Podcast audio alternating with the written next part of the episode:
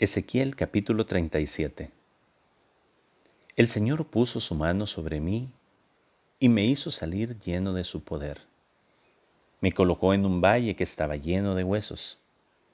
El Señor me hizo recorrerlo en todas las direcciones. Los huesos cubrían el valle. Eran muchísimos y estaban completamente secos. Entonces me dijo, ¿crees tú que estos huesos pueden volver a tener vida? Yo le respondí, Señor, solo tú lo sabes. Entonces el Señor me dijo, habla en mi nombre a estos huesos. Diles, huesos secos, escuchen este mensaje del Señor. El Señor les dice, voy a hacer entrar en ustedes aliento de vida para que revivan. Les pondré tendones, los rellenaré de carne los cubriré de piel y les daré aliento de vida para que revivan. Entonces reconocerán ustedes que yo soy el Señor. Yo les hablé como Él me lo había ordenado, y mientras les hablaba oí un ruido. Era un terremoto, y los huesos comenzaron a juntarse unos con otros.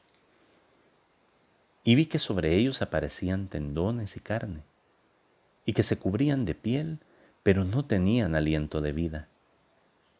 Entonces el Señor me dijo, habla en mi nombre al aliento de vida y dile, así dice el Señor, aliento de vida, vende los cuatro puntos cardinales y da vida a estos cuerpos muertos.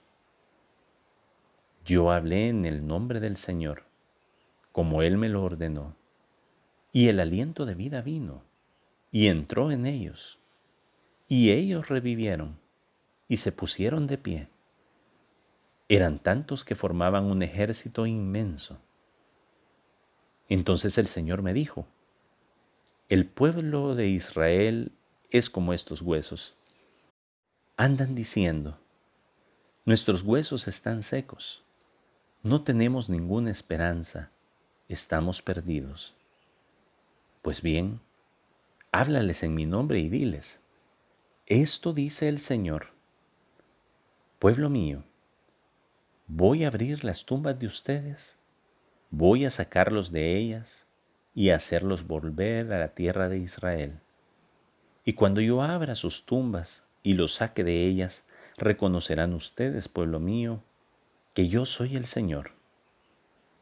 Yo pondré en ustedes mi aliento de vida y ustedes revivirán, y los instalaré en su propia tierra. Entonces sabrán que yo, el Señor, lo he dicho y lo he hecho. Yo, el Señor, lo afirmo.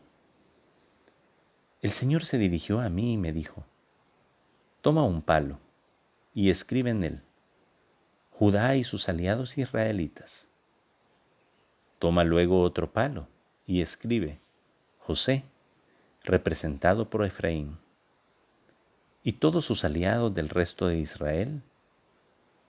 Enseguida júntalos en tu mano uno con el otro, de manera que formen uno solo. Cuando tus compatriotas te digan, explícanos lo que esto significa, diles, esto dice el Señor. Voy a tomar el palo de José, que está en manos de Efraín y de las demás tribus aliadas de Israel, y lo voy a juntar con el palo de Judá, para convertirlos en un solo palo en mi mano. Ten en tu mano a la vista de ellos los dos palos sobre los cuales escribiste. Luego diles, esto dice el Señor.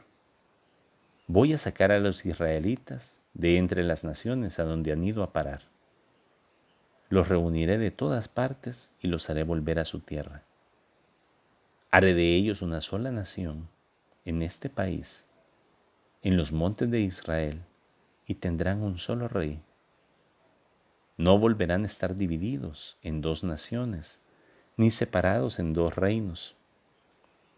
Tampoco volverán a mancharse adorando ídolos repugnantes, ni cometiendo toda clase de pecados.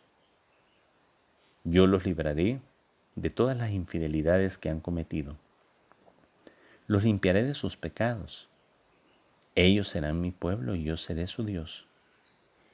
Mi siervo David será el rey y único pastor de todos ellos, y ellos me obedecerán y cumplirán mis leyes y decretos. Vivirán en el país que di a mi siervo Jacob, donde también vivieron sus antepasados. Ahí vivirán siempre ellos y sus hijos, y todos sus descendientes, y mi siervo David será siempre su jefe. Haré con ellos una alianza para asegurarles una vida tranquila. Será una alianza eterna. Haré que aumenten en número y para siempre pondré mi santo templo en medio de ellos. Viviré entre ellos y yo seré su Dios y ellos serán mi pueblo. Cuando mi santo templo esté para siempre en medio de ellos, las demás naciones reconocerán que yo he escogido a Israel como mi posesión sagrada.